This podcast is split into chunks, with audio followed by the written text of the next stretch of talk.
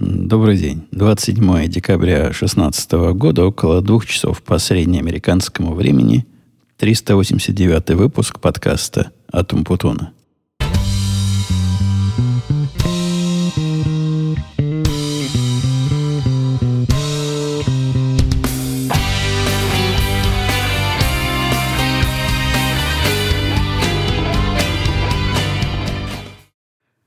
Последний в этом году, скорее всего, с вероятностью 99 и 5 девяток процента подкаст, но не самый последний. То бишь крайний, как говорят суеверные люди. И я думаю, люди, которые, люди, слушатели, которые тоже, конечно, люди, пришедшие слушать э, ко мне сюда, не, не спросят меня в очередной раз, где я был все это время, потому что знают мой ответ – где-то шлялся по работе, либо куража не было, либо еще чего-то. А наоборот, зададут противоположный вопрос. А как так? Рабочий день, два часа, и куда ты нам вещаешь? Ну, начнем с того, что, во-первых, еще не два часа. До двух часов я надеюсь этот подкаст записать, потому что в два часа у меня зазвенит будильник и погонит на тренажер. А почему в разгар рабочего дня? Это вопрос интересный. Несколько дней назад прислал наш начальник письмо, в котором написал странное. Вначале это не казалось странным, а теперь, вот со вчера, кажется странным. Написал он, дорогие, мол, коллеги, из-за того, что и Новый год, и Рождество выпадает на выходные, и вот так мы без выходных лишних остались, возьмите себе два лишних выходных, когда хотите. Типа за мой счет. И, и гуляй. Не хочу. Ну, вполне, вполне достойное начинание, скажете вы, и я с вами соглашусь. Приятно, когда о тебе вот так начальство думает и выходные дает, хотя в этом есть какой-то комизм. У нас, я не знаю, как в других областях, но в нашей области, в нашей конкретной фирме люди отпуска не выхаживают до конца. У меня отпуска в год можно брать месяц уже, а если я две недели выгуливаю, то, то это за редкость. А тут две недели, еще два непонятных дня. Но удивление началось вчера, когда с трудом проснувшись, до этого мы с женой выпивали вино. Вино, как порядочные, интеллигентные люди. Жена нашла новое вино в магазине. И нам оно так понравилось, так понравилось, что мы с ней скушали бутылку и вторую начали. Проснулся я ну, со свежей головой, конечно, но в полдень. Потому что после выпитого вина надо как следует поспать, дать организму отдохнуть и вывести из себя всякие приятные результаты возлияния. Проснулся, пошел на рабочее место, увидел, что ситуация какая-то сомнительная. Во-первых, кроме меня есть еще один чувак, который то зеленеет, то желтеет, то есть тоже как бы не очень на рабочем месте больше никого. Это в понедельник было, который, ну, по-всякому рабочий день, казалось мне. Пошел я проверить на сайте Нью-Йоркской биржи, это та самая, по которой мы себя меряем, свои выходные. У нас прямо в договоре написано, у нас выходной, когда у них выходной. Смотрю, опаньки, у них выходной. А они не работают. И казалось бы, все просто. То есть, ну, они не работают, иди тоже отдыхай. Но в плюс с тем письмом, которое начальник прислал до этого, какое-то какое-то недопонимание. Короче, мы с моим коллегой так в пол, в пол руки работали. Ну, назвать это работой не назовешь особой, потому что оба были не уверены вообще, сегодня люди работают или нет. Э, короче, ошибка вышла какая-то.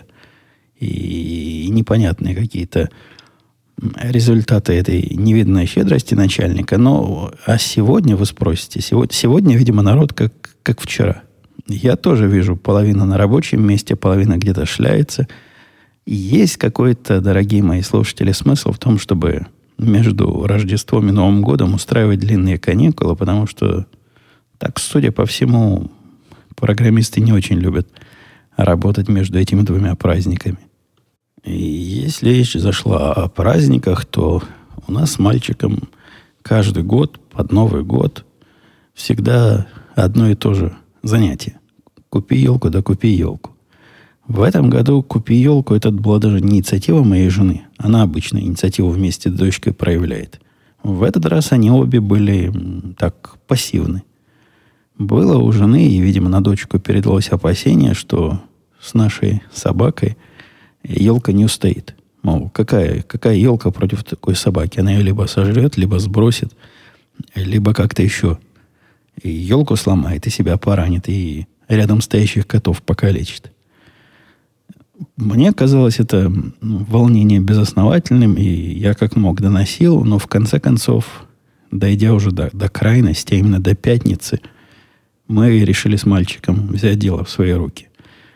Даже не в пятницу, а в четверг у нас была игра, и я попросил его в четверг купить, заехать купить елку. Он заехал, говорит, елочный базар стоит, елки одна краше другой, вагончик чувака, который их продает, тоже на месте. Это такие специально у нас места, обычно на стоянках где-то. Они, видимо, выкупают или арендуют эту площадь на предновогодние, предрождественские дни. И там свой товар выставляют. Подъезжаешь, платишь, тебе упаковывают ее, на автомобиль загружают и, и везешь. А тут все есть, только мужика нету. Ходил мальчик бедный, ходил, стучал во все окна и двери. Никого нету. Вагончик пустой, мужик уже, видимо, ушел. Хотя вагончик там стоит для того, чтобы он постоянно э, продавал. У них вроде как ненормированный рабочий день эти, эти несколько недель перед праздниками и в процессе праздников, но нет. Потерял мужик свой шанс, и решили мы пойти на завтра, съездить туда. Мы. Я мальчика послать завтра – за елкой в какое-то более урочное время. Не 9 вечера, а где-то 6, сразу после его работы. Звонит он на следующий день после работы, у него тоже короткий день был, говорит, слушай, тут еще все интереснее. И фургончик уехал, а елки остались. Говорит, давай возьмем. Вот просто возьмем елку, они явно здесь просто так стоят, никому не нужны. И бери не хочу даром. Согласитесь, есть в этом какое-то удивительное, удивительное несовпадение. Капиталистическое, антикапиталистическое, я даже сказал бы. Когда мы, он приехал за мной, потому что, говорит, я без мужика сам елку не нагружу, поехали мы на его машине, но я, как э, человек, не любящий, когда кто-то другой за рулем сидит, повел сам его машину, хотя он поначалу протестовал, говорит, ну это же моя машина. Но понятно, по бунт был подавлен зародыше, и я, я все это повел.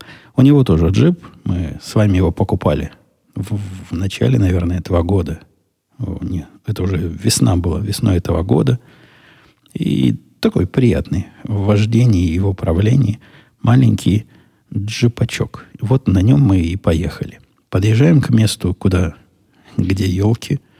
Там с самого начала странно. Заехать туда можно, хотя стоят вот эти конусы, которые как бы намекают на то, что заезжать сюда не надо. Но конусы так стоят, что между ними есть проезд.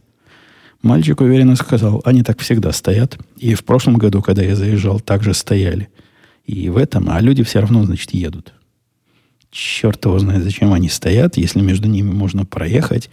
Ну, ладно. Мальчик сказал, поехали. Заехали в угол вот этой стоянки здоровой, а там елки стоят стоят прислоненные к забору в количестве, ну, таком, в продуктовом количестве. То есть можно с грузовиками приезжать и загружать. Ну, реально много елок. Не знаю, десятки стоят. Причем не такие вот на выброс. Люди, мол, не купили, а наоборот. Как предположили мы потом, это, видимо, остались самые дорогие, которые никто не стал покупать. При этом они одна к другой. Ну, просто елки для, для дома советов. И это, кстати, нас подвело.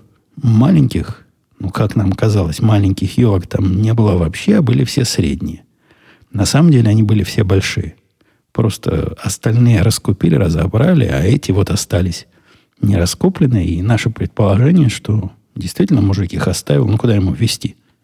Уже день до Рождества остался, уже люди завтра их выбрасывать будут. Кто? Какие дураки приедут покупать? Ну вот естественно, кроме нас. А ну, вы знаете, в такой перспективе, когда они вот так прислоненные накоса под углом 45 градусов стоят на земле, э, опираясь на забор или лежат на земле, совершенно невозможно понять, какой нам размер нужен. Но разве что мальчика прикладывать вот рядом с елкой, чтобы руки вытягивал. И это мне потом такая в голову мысль пришла. Прикладывать мальчика на холодный асфальт. А так, ну, я выбрал какую-то. Он говорит, это что, маленькая? Давай, раз бесплатно, давай возьмем шикарную. Самую шикарную я заподозрил, что будет великовато. Поэтому мы взяли вторую по шикарности. Без труда подняли на крышу, мальчиковые машины перекрутили какими-то веревочками. У нас были такие шелковые тоненькие веревочки. И потом я с этим хозяйством ехал. Ехал я с этим хозяйством, это, конечно, был цирк с конями. Елка это свисала впереди машины, сзади машины. То есть по сравнению с автомобилем она была переросток.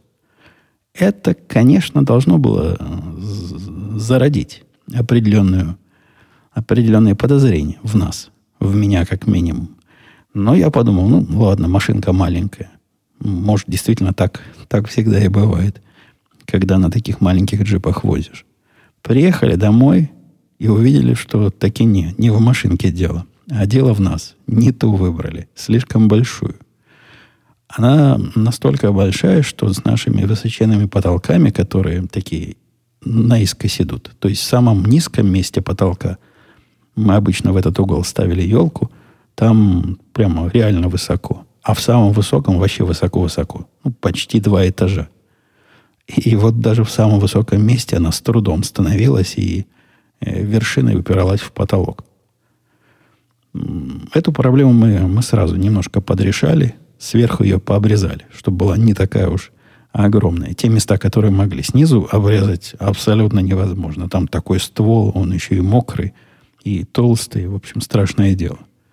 Потом стало страшное дело, когда оказалось, что никакие наши крепления, куда елку вставляешь, вот эта крестовина такая специальными распорками, куда ее вкручиваешь, она на такое дерево не рассчитана. Ну, то есть падает.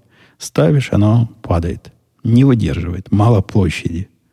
Ну, понятно, мы изобретательные. При помощи веревочек устроили из нее такую шуховскую башню.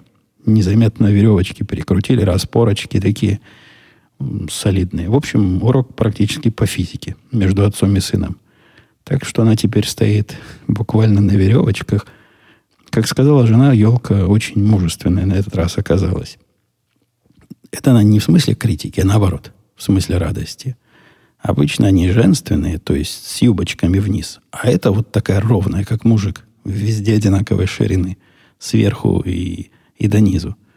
Видимо, такой специальный мужской сорт елки. Еле нарядили ее. Чтобы достать до вершины, мальчик брал стремянку, залезал на самую вершину этой стремянки и еле-еле руками дотягивался до верхних частей. Вот я сейчас смотрю на елку, она в верхней части плохо украшена. Видимо, дотягиваться было тяжело. Но зато бесплатная. Такую елку мы, не такую, меньше в последний раз, когда мы покупали, там под 200 долларов.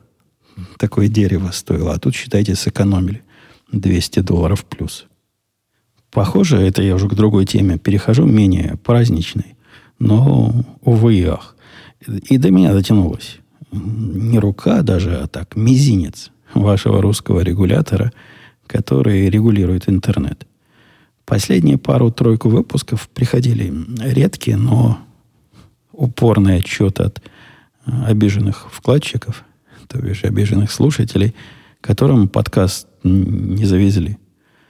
Не завозили им подкаст разными техническими путями, ну, судя по всему, где-то кто-то и зачем-то не то чтобы мой подкаст заблокировал у вас на российских интернетах, дорогие слушатели, а как-то рядом он там стоял, но как обычно. Ковровая бомбардировка и э, задела и меня осколками. В общем, для некоторых людей подкаст был недоступен. Я пытался его и так, и сяк решать. И решения решали для одних, ломали для других. В общем, проблема проблема. И я таких проблем не люблю. У меня уже много лет он раздавался с Лепсина. Много, наверное, десяток лет уже с Лепсина раздается. Разные проблемы в свое время были, но вот такой, чтобы недоступность и заблокированность. Нет, такого не было. Я, честно говоря, решил на это дело не обращать внимания.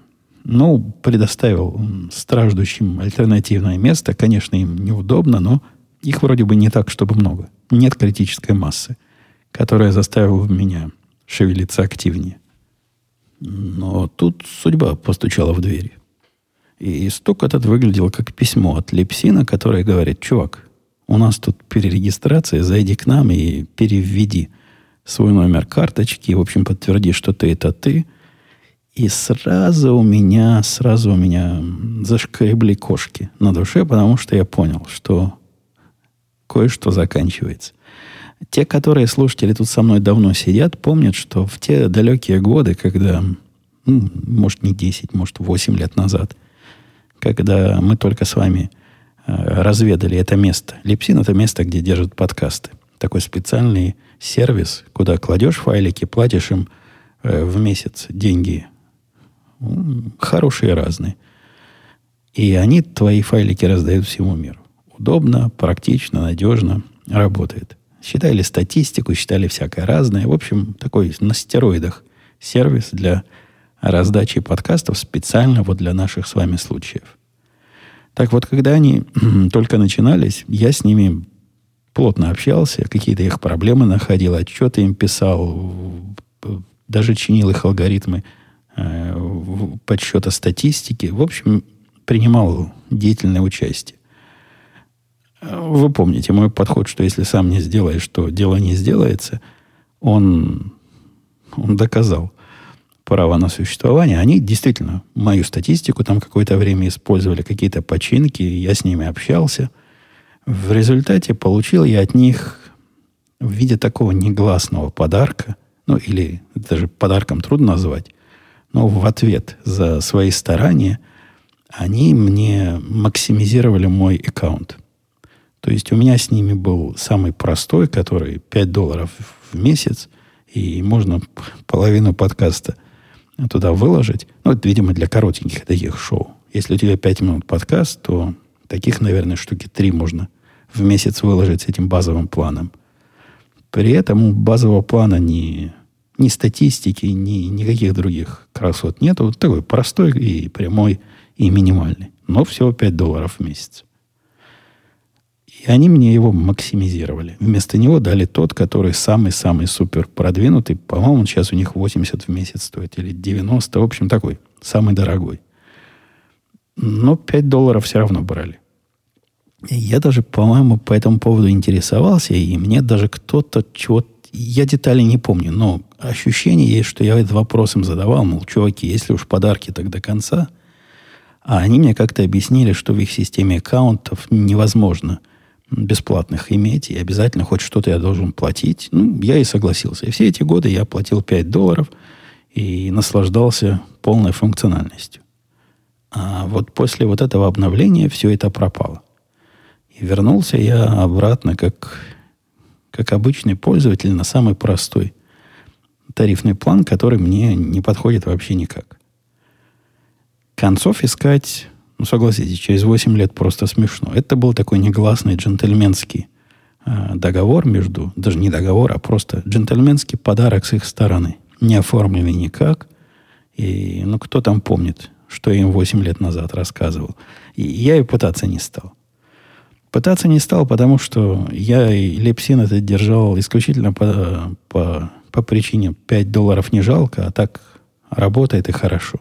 Теперь не работает. Это раз. А кроме того, смотри, предыдущую тему, их еще и блокировать начали. Короче, это подвигло меня на то, чтобы поднять свой собственный типа липсин, с которого теперь подкасты раздаются. Я надеюсь, проблем с доставкой больше не будет, потому что там, кроме меня, никто не сидит, соседей никаких нет. И, надеюсь, меня осколками вашей э, гранаты вашего регулятора не достанет. По цене он примерно так же и обходится. Ну, тоже за те, те же 5 долларов, но не ограничено всего, э, практически не ограничено. Вот с точки зрения этого подкаста не ограничено всего за те же самые 5 долларов.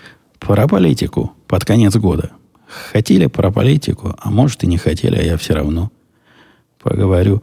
Я телевизор смотрю, и у меня возникают странные ощущения. Я вот эти наши республиканские каналы, а их буквально полторы штуки, никогда не смотрел в те годы, когда наши были при власти.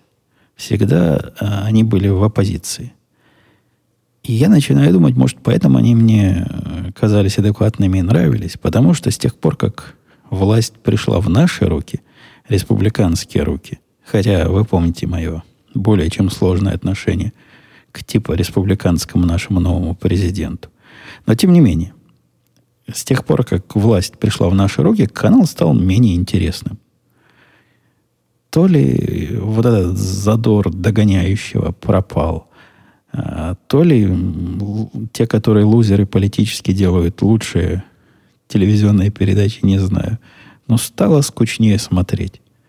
Это такое первое боковое наблюдение. При этом еще и инаугурация не произошло, еще и президент, как бы не до конца президент. А, а что дальше будет? Куда мне? На CNN переключаться? Теперь они будут э, в лузерах и догоняющих.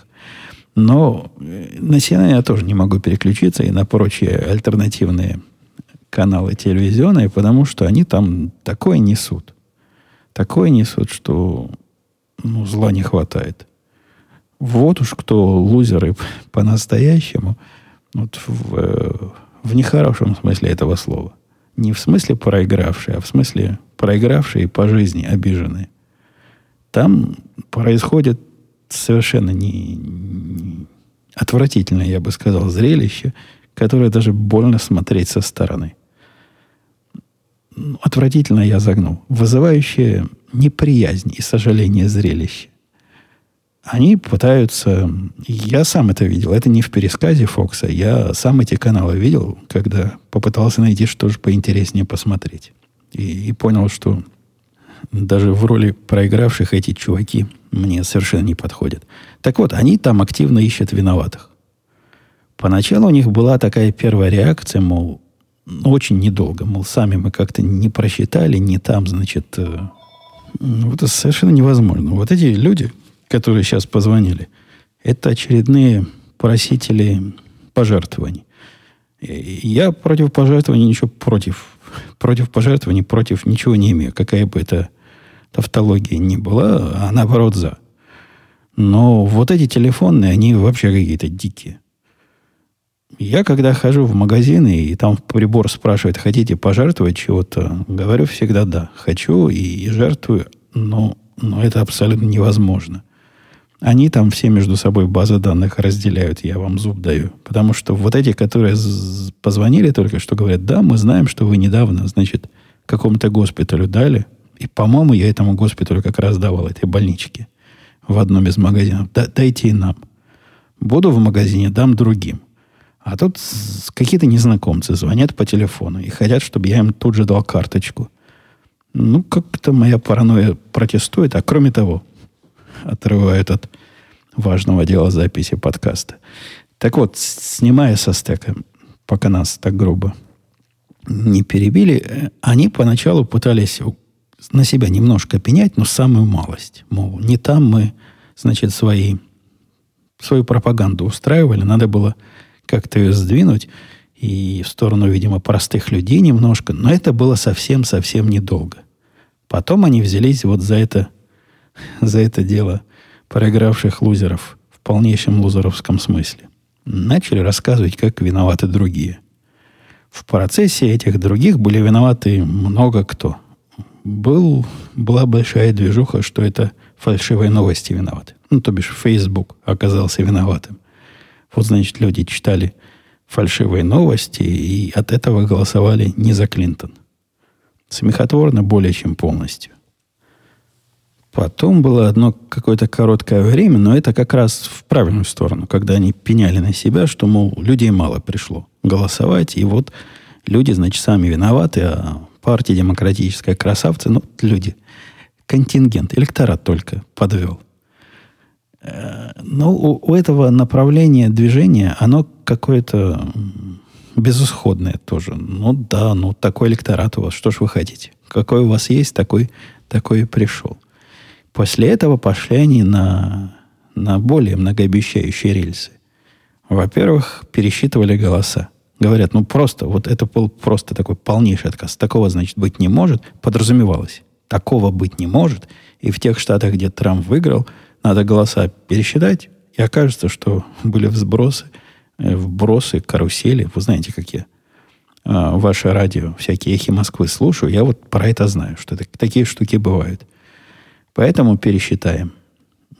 Пересчет оказался такой сложный, потому что они требовали они пересчитывать вручную. Ну, там не то, что прямо демократы, но явно они стояли за, за этой зеленой теткой, которая хотела всего пересчета, причем вручную. Но пересчитали вручную. Оказалось, что Трампа немножко не досчитали. Ну, самая малость там, не знаю, по-моему, в сотнях или в тысячах разница была.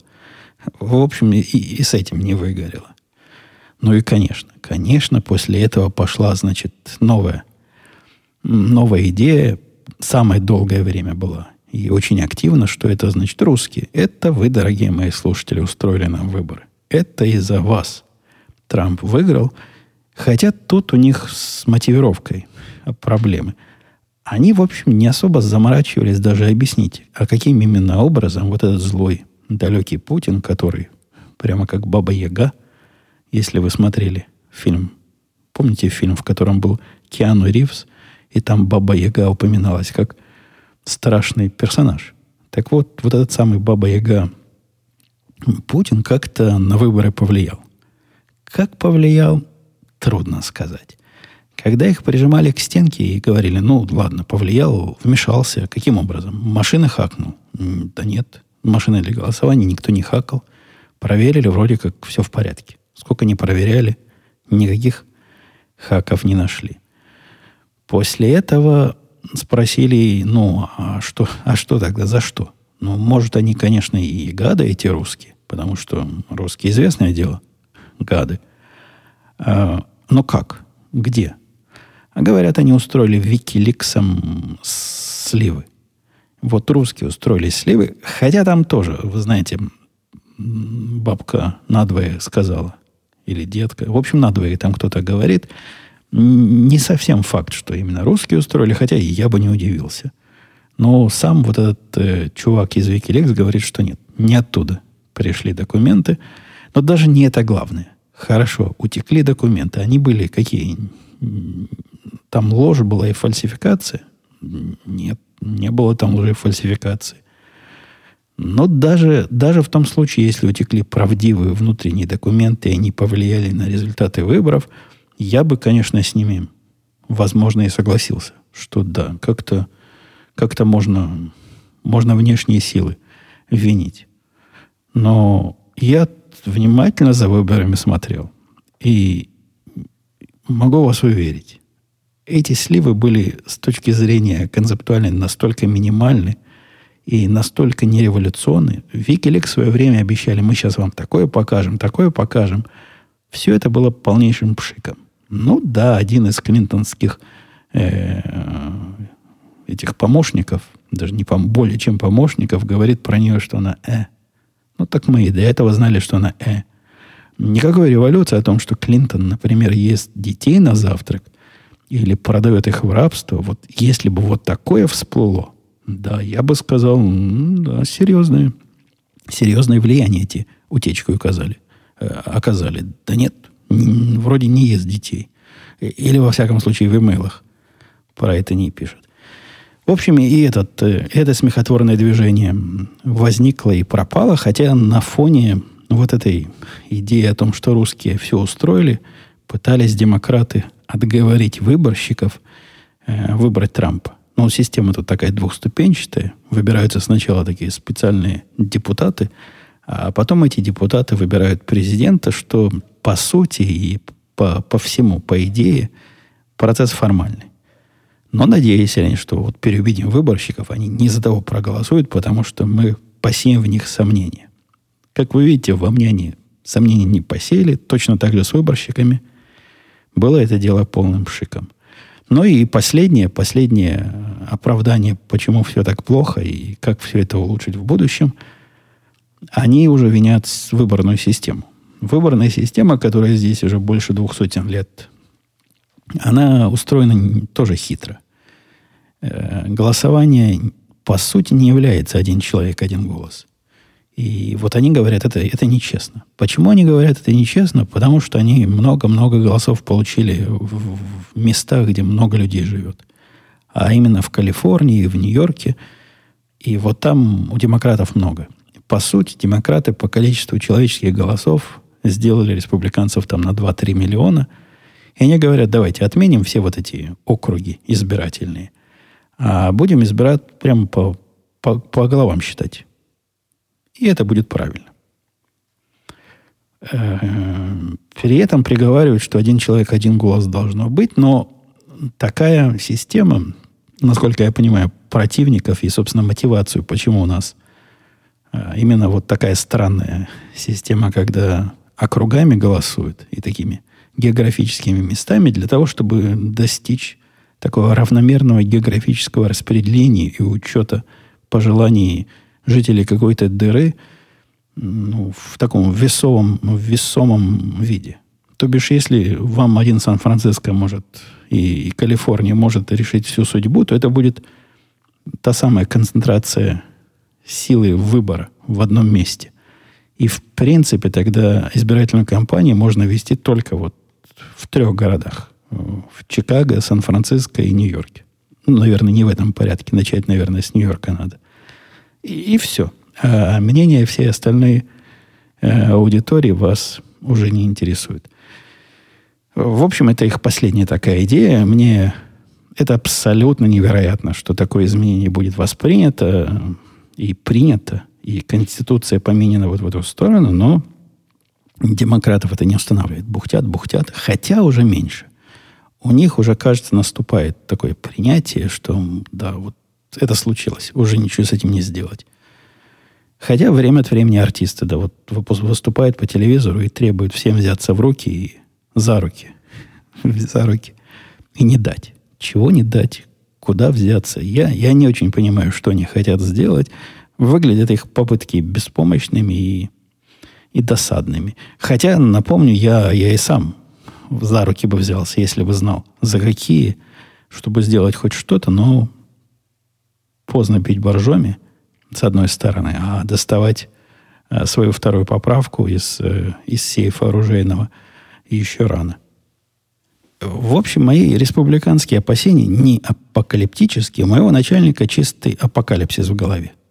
Он э, ожидает, э, ожидает самого худшего. Он ожидает антимиграционной политики, которая превратит нашу страну в какую-то, ну, не, не, не, не в Германию, 30-х годов, но где-то вот в Италию времен Муссолини. Он реально вот, вот так думает и вот такого опасается. Мне кажется, он немного перегибает. Мои расхождения в этот момент, ну, кроме общей непредсказуемости нашего нового президента и любить, и желания его потвитить на все темы, что мне тоже не кажется самым уж правильным – времяпрепровождением для даже еще не вступившего в должность президента. Его вот эти популистские экономические меры, ну, это, это ужас и кошмар. Много шума наделал его, его, это даже не политика, а практика. Тут одна компания хотела, такая история была где-то недели три, наверное, четыре назад много надела. Шум компания, по-моему, кондиционеры производит – она, хотя зуб про кондиционеры не дам, по-моему, да. Она заявила, что переводит свое производство в Мексику, поскольку там рабочая сила стоит дешевле. И всех то ли 1200 работников, значит, то ли 1000, 1500, где-то в такого порядка. Не десятки тысяч, там тысячи с чем-то. Увольняет и расходится по домам, потому что, ну, вот так. Такая экономическая ситуация. Экономика дорогие мои, должна быть экономной. Сказали им, а рабочий класс сильно возмутился. А, никого не побили. Нет, но кричали всякие неприятные слова представителям завода. И тут Трамп вмешался. Вмешался со своими со своим видением, как правильно надо такими экономическими вопросами управлять. Договорился с этими чуваками, что они получат налоговые определенные скидки с этой компании, а за это оставят часть рабочих мест. В общем, выкупил возможность для рабочих еще какое-то время на этом заводе поработать. Я считаю это странным способом управления экономикой. Это какой-то такой ручной способ. И ну, критики говорят, теперь другие на это посмотрят и будут также грозиться вывести предприятие, чтобы получить какие-то субсидии. В этом что-то есть. Ну и кроме того, в такой в долгой перспективе, и даже не в очень долгой, даже в средней перспективе, такие методы, они ну, совсем, совсем как мертвому припарка. На полгода им денег хватит платить рабочим из государственного кармана. А потом чего? Потом как-то экономика волшебным образом поменяется. Возможно, возможно поменяется. И если бы она поменялась, если бы именно таким образом оставались бы рабочие места, я бы ничего против не имел. Ну, то бишь, снижение налога и всяческие другие меры понятны любому республиканцу. Но идея в том, что мы запретим, закроем, ограничим и устроим преференции и накажем всех, кто приходит из-за границы к нам с продуктами, она звуч... для меня звучит дико. А особенно, когда в нашей области, в области программистского труда, где на, наш новый президент уже по этому поводу тоже выступал. Он этих тоже собирается ограничить. Мол, э, работы должны быть американские. Э, ну да, я посмотрел бы на него, где бы он нашел людей на эти работы, которые он сделает американскими. Э, в хай-теке и в прочих компьютерных технологиях компании с удовольствием брали бы местных. С удовольствием даже платили бы им больше, потому что хороший специалист производит, ну, как-то корова. Ее кормишь на рубль, она молока на 10 рублей дает. Эм, а это если обычный специалист. А если хороший, его кормишь на 2 рубля, а молока он дает на 100. В общем, в этой индустрии есть определенное понимание, что хорошо бы хороших программистов иметь. Но где же их возьмешь, когда их нет? А тут еще и заграничных прижмут. Бред бредовый и, и дикая идея. И мне не кажется, что такими административными методами можно куда-то разрулить экономику. Что-то я в политэкономию ушел с головой. Какое-то вам обществоведение с информацию устроил. Ну, вы уж меня извините под Новый год меня как-то занесло не в ту сторону. По, ну, по поводу Нового года. Снег выпал. Выпал снега, много было снега, вот просто много было снега. В дюймах много, в сантиметрах еще больше. И я попробовал, как, как моя машинка по снегу ездит. Мне понравилось. Хотя она не такая высокая, как Хаммер. Но с Хаммером мне за все эти сколько лет я на нем ездил, один раз его высота действительно понадобилась. В какой-то очень-очень глубокой луже. Как эта машина такую лужу форсирует, я не знаю. Наверное, так же примерно. Но с точки зрения езды по снегу, льду и прочим неудобным условиям, но, видимо, технологии не стоят на месте. Это себя ведет... И Хаммер себя хорошо вел. Его было трудно так раскрутить, занести, хотя он плохо останавливался. Вот он, он вообще по жизни плохо останавливался. А по снегу он конкретно плохо останавливался. При всем, что все эти антиблокировочные системы срабатывали, но она же штука тяжелая. Ну, как танк едет, попробуй танк остановить на снегу. Это останавливается лучше. То ли там из-за массы, то ли тормоза другие, то ли антиблокировочная система умнее – черт его знает. Это останавливается лучше, заносит ее еще вообще никак. Ну, то есть вообще она выходит сама из заноса, подкручивая колесики в нужное... Я пробовал ее раскрутить и всячески обидеть. Очень трудно. В общем, хорошее дело. По снегу можно ездить. Можно... Я случайно заехал на бордюр, потому что он был снегом а, заваленный тут при въезде в магазин и, и не заметил. То есть для, для таких мелких препятствий она их не замечает и съедает на обед. Мальчик тоже доволен, у него же тоже подобного, подобного вида, подобной же фирмы. того же самого производителя и той же самой линейки машин, только поменьше. И, и тоже не нарадуется. До этого-то он ездил на, на маленьких, низеньких, вот на тех самых, которые мы тут в прошлой или позапрошлой зимой вместе с соседом откапывали. У него был, помните, Dodge, а он совсем плохо, плохо со снегом дружил. Поскольку мы, мы в то время были на Хаммере и не расчищали подъездную дорожку, потому что, ну, зачем нам Хаммер, если мы дорожку расчищаем? Ну вот, мальчик нам приехал в снег, который не был чем-то уж таким. И пузом в этот снег сел, застрял и не мог выехать. Выталкивали его вместе с соседом и подкладыванием под колеса всякой ерунды. Ну вот, больше таких эксцессов не наблюдается, все довольны. По... В непогоде ездим вовсю.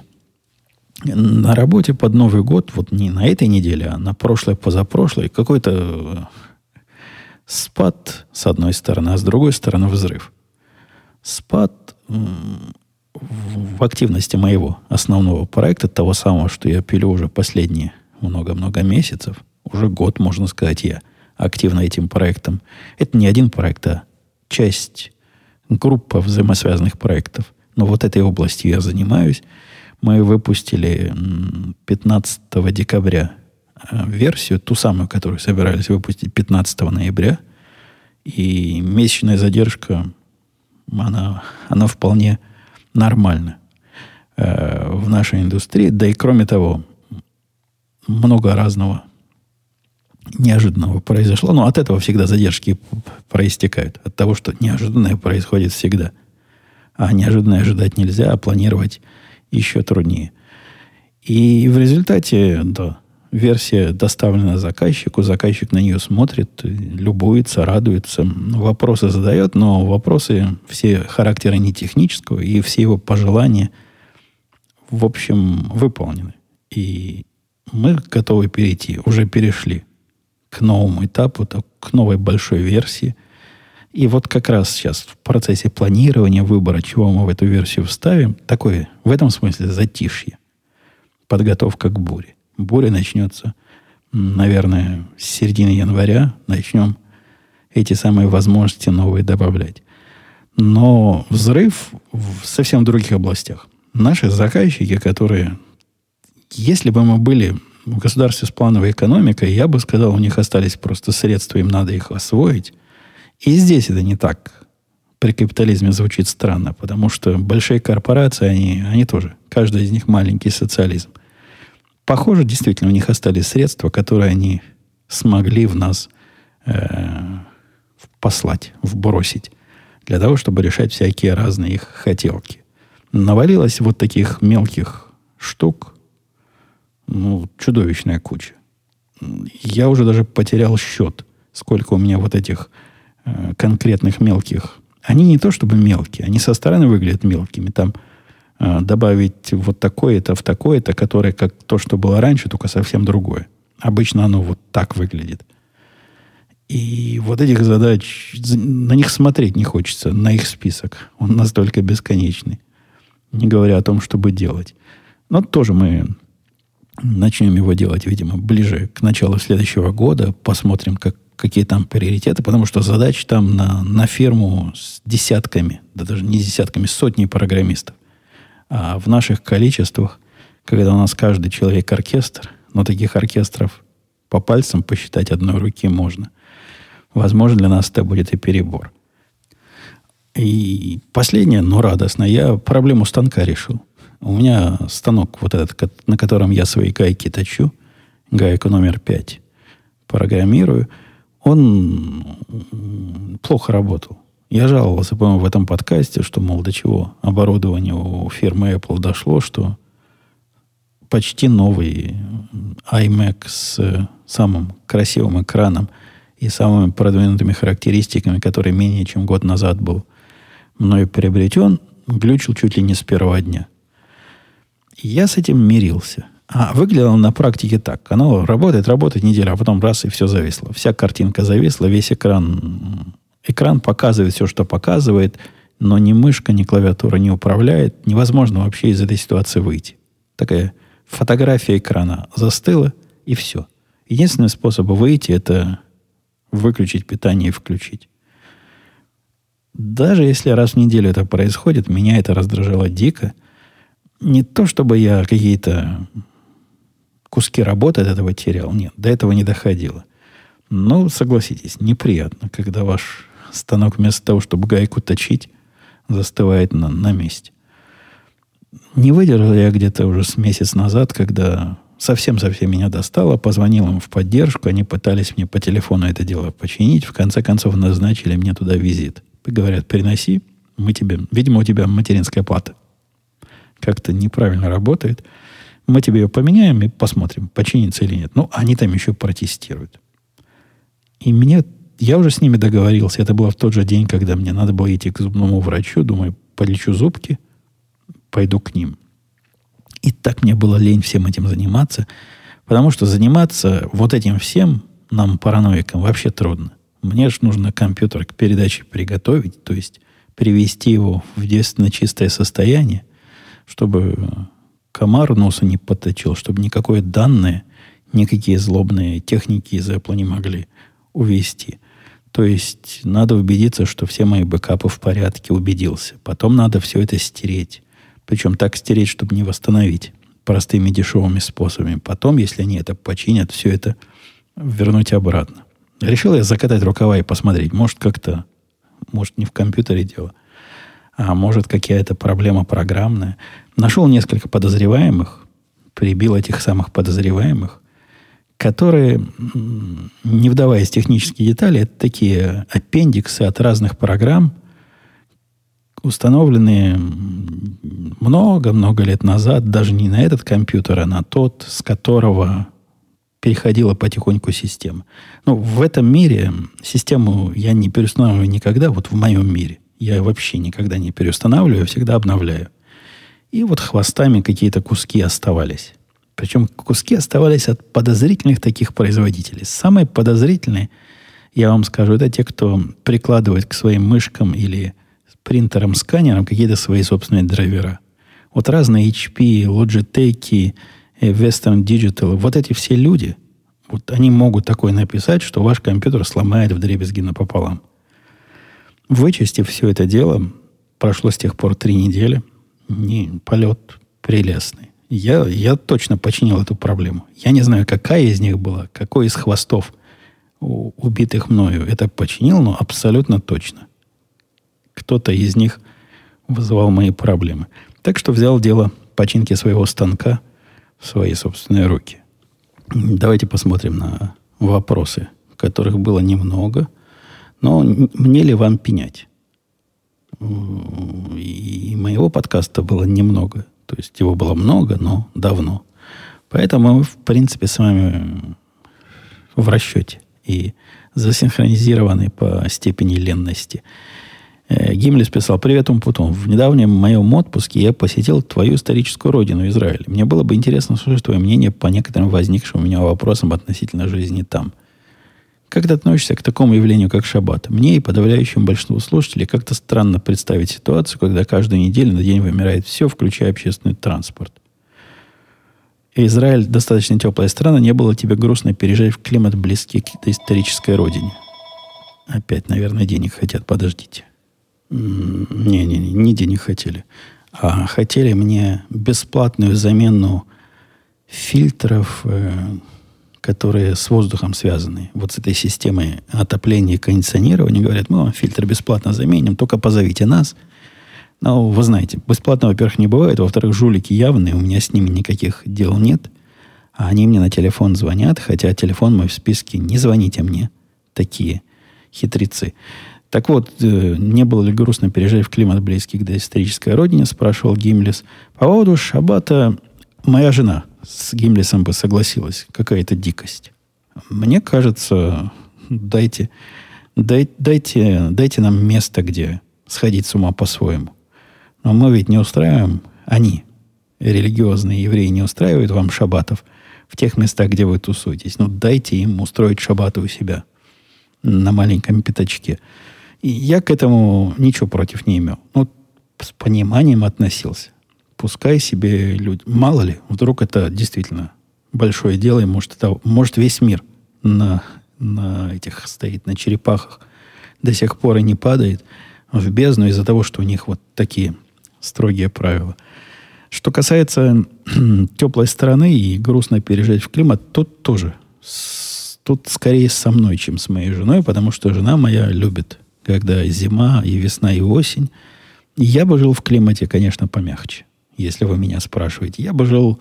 Израиль это в смысле климата определенный перебор, то есть он, он слишком теплый. Но где-нибудь на уровне Северной Каролины, например. Мне бы или, или даже какой-нибудь Калифорнии по климату. Мне было бы понятнее и приятнее и привычнее.